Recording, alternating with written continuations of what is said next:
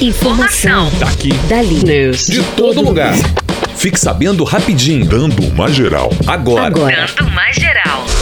Caixa libera hoje novos saques do FGTS para nascidos em abril. Nesta segunda-feira foi liberado pela Caixa Econômica Federal o pagamento dos novos saques do FGTS para os trabalhadores nascidos em abril. O crédito será feito em poupança social digital da Caixa. O valor inicialmente pode ser usado para pagamentos e compras por meio de cartão de débito virtual. Para sacar o valor em espécie, os aniversariantes de abril terão que aguardar até o dia 5 de setembro. O governo aprovou essa nova liberação do FGTS em razão da pandemia do novo coronavírus que afetou a atividade econômica e a renda dos trabalhadores. Renovação do Fundo da Educação Básica pode ser votado nesta A segunda-feira. Câmara dos Deputados pode votar hoje a proposta que torna permanente a partir de 2021 o Fundo de Manutenção e Desenvolvimento da Educação Básica e de Valorização dos Profissionais da Educação. A renovação do fundo é considerada essencial para garantir o reforço de caixa de estados e municípios. Criado em 2007, o Fundeb tem vigência só até dezembro deste ano. A pauta tramita no Congresso há cinco anos. Em 2019, os recursos do Fundeb, composto de impostos estaduais, municipais e federais, foram da ordem de 166,6 bilhões de reais.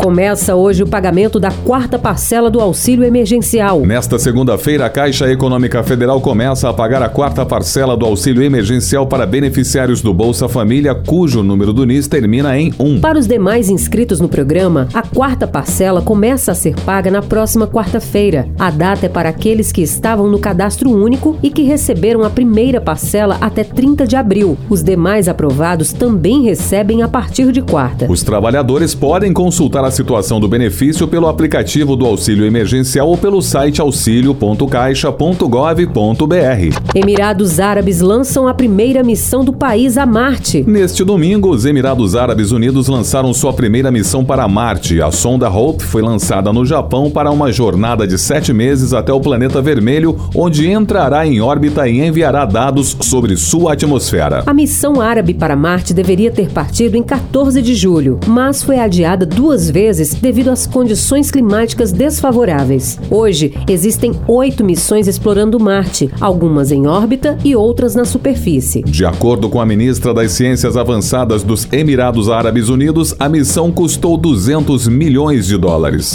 Eu sou Kelly Gomes, Eu sou Alexandre Ricarte. jornalismo Pedro Laventura.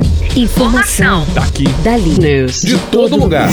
Fique sabendo rapidinho. Dando uma geral.